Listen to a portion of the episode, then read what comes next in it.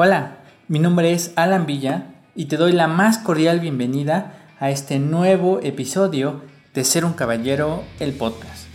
En el episodio anterior hablamos sobre cómo el silencio es una herramienta que puedes utilizar para potenciar tu mensaje.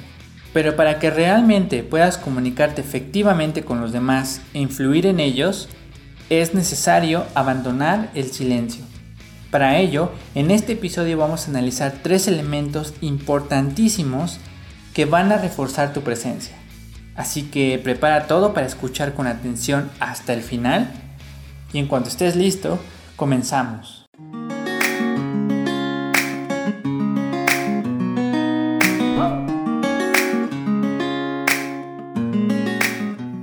Como explicamos en el episodio anterior, el silencio confiere profundidad y potencia a nuestros mensajes, de la misma forma que un periodo de abstinencia prolongado produce una mejor apreciación del sabor en los alimentos. Sin embargo, el silencio no te llevará muy lejos, así que es muy importante que después de un tiempo prudente de silencio puedas transmitir tus mensajes con claridad y profundidad. Y para ello es necesario trabajar conscientemente en ciertos elementos de tu corporalidad. Pero no te confundas, el desarrollo de la dimensión física de la presencia, como nos explica el libro Presencia y Poder, no se trata solo de posiciones y apariencias, sino de lo que hay dentro de ti. Así que vamos a analizar tres elementos importantes de tu presencia física que mejorarán considerablemente la forma en que las personas te perciben. Número 1, las manos. Número 2, la mirada. Y número 3, la postura. Las manos son una importante herramienta de comunicación porque a través de ellas puedes reforzar tus mensajes creando una realidad alterna en la que tu mensaje cobra vida y se plasma con intensidad en la mente de tu interlocutor. No obstante, Enric Yadó nos hace una enfática advertencia, y es que de ninguna manera nos recomienda estar gesticulando todo el tiempo con las manos, ni hacer movimientos exagerados, porque esto desgasta el poder de nuestras manos y crea el efecto contrario del que queremos lograr, es decir, perdemos a la audiencia. Resulta que nuestro cerebro tiende a desestimar el exceso de información y en lugar de interpretarlo como una enorme cantidad de información valiosa, lo interpreta como ruido, exageración o como algo que es poco relevante. Además de esto, hay otra razón de peso para no hacerlo, y es que nuestro cerebro deja de poner atención a aquello que percibe como constante, y por el contrario, se muestra más receptivo a aquello que presenta cambios y variaciones. Así que recuerda bien que tus manos deben alternar entre un profundo silencio y un mensaje potente. Pero ¿cómo hacemos esto? Bueno, el autor de Presencia y Poder nos da algunos consejos para lograrlo. Para crear silencio, el autor recomienda que si estás de pie, poner tus manos en los costados o incluso puedes meter una mano en tu bolsa, pero siempre con una postura erguida y mirando hacia el frente. Si estás sentado, puedes poner tus manos sobre tus piernas o, si hay una mesa, Pon tus manos sobre la mesa en una posición relajada. Recuerda que el objetivo es tener una postura centrada, relajada y silenciosa. Ahora, para reforzar tu mensaje y abandonar ese silencio que creamos con las manos, utiliza gestos solo cuando sea necesario y no seas exagerado ni gesticules mucho. Un consejo muy efectivo es hablar con las palmas hacia arriba. Si muestras tus palmas al hablar, lograrás una comunicación más efectiva. Sobre todo, no exageres en tus gesticulaciones, porque esto es un claro ejemplo de una presencia que está en desequilibrio y fuera del centro. El segundo punto es la mirada. Si bien la mirada no emite palabras, también es posible comunicar a través de ella. Y aun cuando tenemos la boca cerrada, nuestros gestos faciales y nuestra mirada pueden estar comunicando mucha información. De nuevo, el objetivo con la mirada es crear un equilibrio entre silencio y comunicación. En este apartado las recomendaciones son mira a los ojos al escuchar, evita hacer caras, fruncir el ceño o cualquier gesto de desaprobación mientras escuchas. Y en cambio puedes asentir con la cabeza en señal de que estás de acuerdo o de que estás entendiendo el mensaje que estás recibiendo. Enrique Yadó lo explica con las siguientes palabras en su libro Presencia y Poder. Encontramos esa mirada centrada que valida sin agresir, que presta atención sin invadir el espacio y que se muestra activa pero para colaborar. Es una mirada que alterna tranquilas incursiones en el interlocutor con suaves excursiones hacia los lados, como pensando, elaborando. Ahora te miro a los ojos, ahora miro hacia abajo. Ahora te miro a los ojos, ahora miro hacia un lado. Nos está diciendo que presta atención a lo que estamos diciendo y que además poco a poco lo va elaborando en su interior.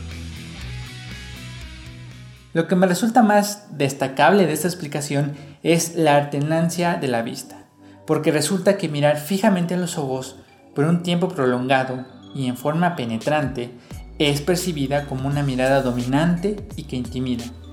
Por el otro lado, la sumisión se manifiesta en forma de una mirada baja que rehuye el contacto visual. Por lo tanto, debemos concluir que ambos extremos son nocivos.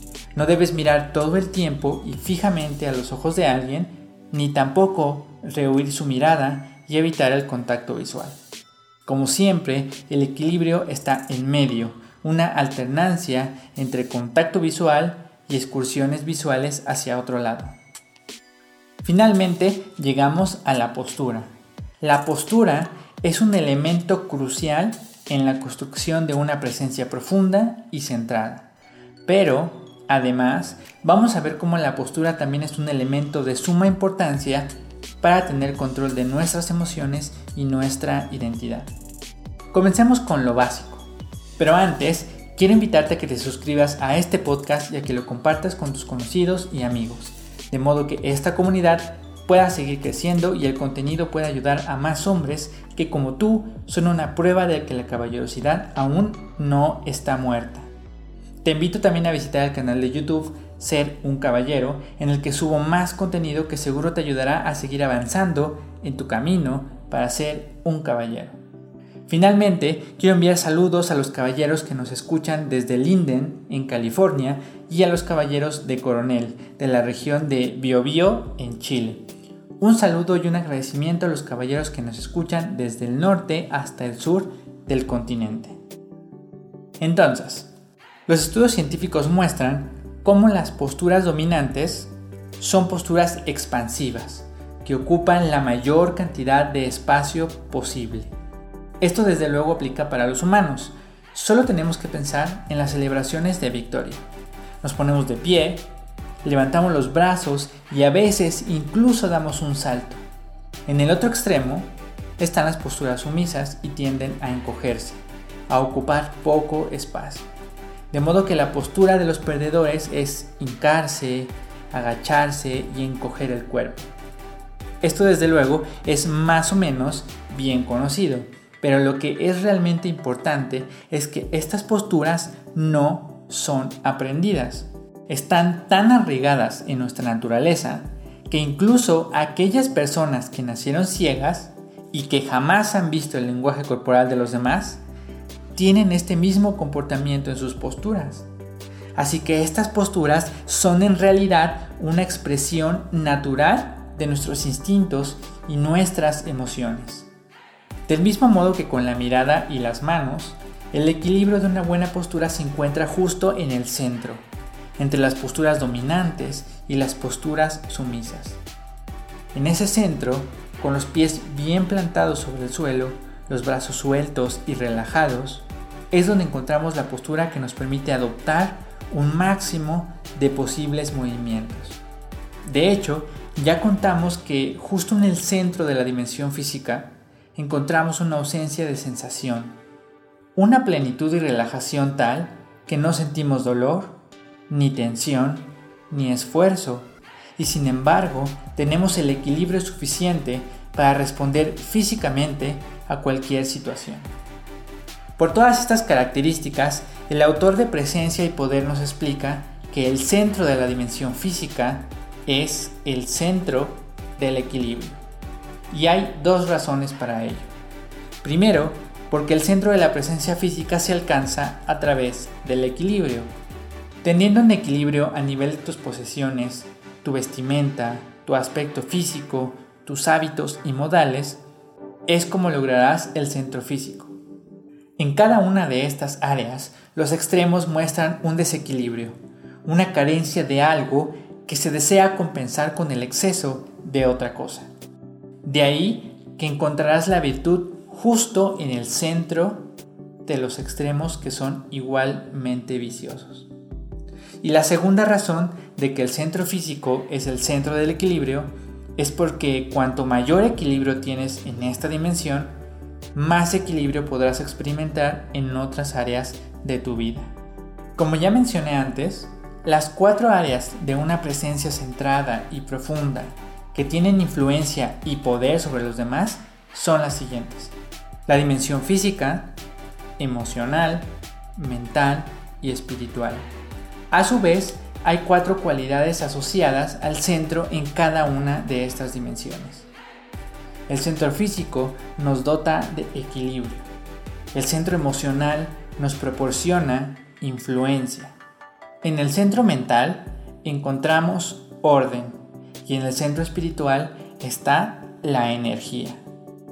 Y con esto llegamos al final de la revisión de la dimensión física, que como puedes ver se beneficia del equilibrio y además nos proporciona equilibrio. Y para desarrollarla es necesario tener un buen balance en tus posesiones, en la ropa que vistes, tu cuidado personal, tus hábitos y tus modales. Sin embargo, hay otro hecho de vital importancia sobre la dimensión física y que no todos conocen, pero que deberían. Y en este momento te lo voy a revelar. ¿Estás listo?